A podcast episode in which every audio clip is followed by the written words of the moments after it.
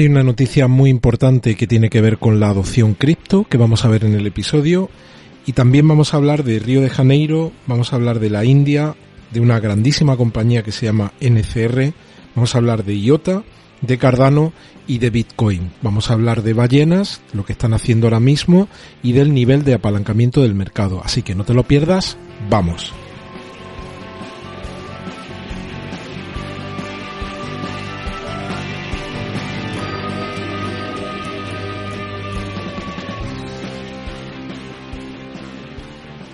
Bueno, pues vamos allá, 14 de enero de 2022, en horario de tarde-noche. Te recuerdo que hay una encuesta puesta en marcha que termina mañana, en la que estamos preguntando si Shiba Inu superará en 2022 su máximo histórico. ¿Cómo tenemos el mercado en este momento? Pues tenemos ahora mismo a la mayoría de las cripto en principio en verde respecto a las últimas 24 horas. Ha habido un cambio en esta última hora y vemos como Bitcoin está subiendo un 0,96, Ethereum un 1,76, 1,73, BNB un 2,44, Solana está retrocediendo, vemos prácticamente todo el mercado en verde, Avalanche pierde un 1,62, Shiba Inu sube un 4,05 hasta 31,21, Polygon sube un 1,81 hasta 2.34. Cardano también está subiendo un 3.34 hasta 1.21. Bueno, ¿y qué es esa noticia tan importante? Como país no es para nada representativo en el, en el panorama mundial, pero es muy importante que haya un segundo país que replique lo que ya ha hecho El Salvador, que es aceptar Bitcoin como moneda de curso legal. Y aquí os traigo una noticia de Cointelegraph que dice que Tonga, un pequeño país que tiene aproximadamente unos 100.000 habitantes, copiará el proyecto de ley del Salvador que convierte a Bitcoin en moneda de curso legal. Esto es imparable. Este proceso al final va a hacer que otros países terminen adoptando la medida que El Salvador tomó como país pionero. Y de alguna manera muchos países, en la medida que hagan esto y parte de sus reservas las trasladen desde unas determinadas divisas a Bitcoin, al final lo que van a hacer es asegurar esa reserva contra la pérdida de poder adquisitivo. Hay otros países que también empieza a sonar que pueden adoptar la, el Bitcoin como moneda de curso legal, pero ya Tonga parece que eso ocurrirá muy pronto. No sé qué opináis vosotros, lo hablamos en los comentarios. ¿Qué más?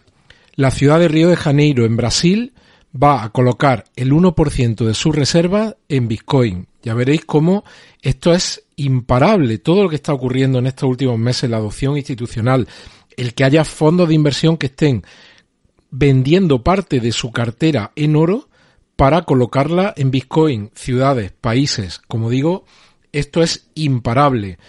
India lanza su primer ETF de Bitcoin, su primer fondo de Bitcoin. Una noticia del 13 de enero de 2022. ¿Qué más tenemos por aquí? Fijaos, el gigante de, de, los pagos NCR va a integrar la posibilidad de comprar y vender Bitcoin en los que llaman los puntos de venta, que son esos al, menos aquí en España le llamamos los cajeros ATM, están prácticamente en todos los centros comerciales y ellos, fijaos, tienen cajeros, tienen más de, 100, de 750.000 cajeros en 140 países. Esta es otra noticia de adopción brutal, brutal, como veis, y dejo muchas cosas fuera. Mirad, IOTA anuncia que ha sido seleccionada para la fase 2 de la iniciativa blockchain de la Unión Europea anuncia que ha sido seleccionado como uno de los cinco contratistas por la Comisión Europea para desarrollar blockchain y tecnología de registro distribuidos por la región. Me habéis hablado muchos de vosotros en los comentarios en los últimos meses refiriéndose a IOTA. Sé que muchos tenéis eh, tokens de IOTA en vuestra cartera, así que esto es una noticia positiva y la dejaré enlazada. ¿Qué más? Pues otra noticia para los holders de Cardano. Más de 70 nuevos contratos inteligentes aterrizaron en Cardano en los últimos 30 días.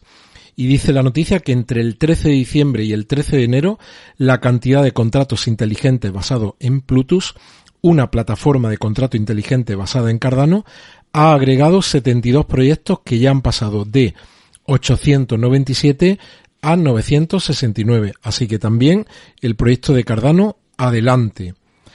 ¿Qué más tenemos por aquí? Un tuit de Jack Dorsey, el que era el CEO de Twitter hasta hace prácticamente nada, que comunica estamos construyendo oficialmente un sistema abierto, se está refiriendo de software de minería de Bitcoin.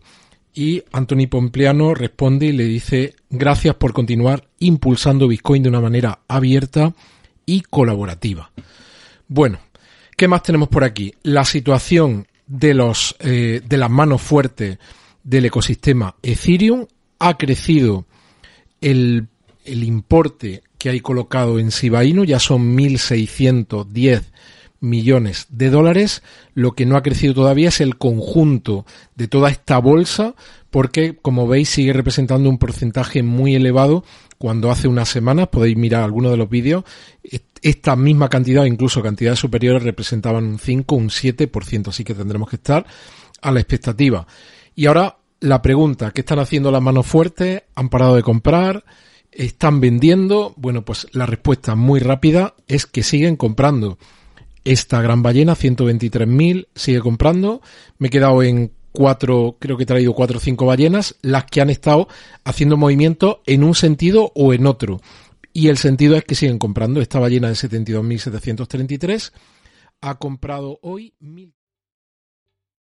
¿Te está gustando este episodio? Hazte fan desde el botón apoyar del podcast de Nivos. Elige tu aportación y podrás escuchar este y el resto de sus episodios extra. Además, ayudarás a su productor a seguir creando contenido con la misma pasión y dedicación.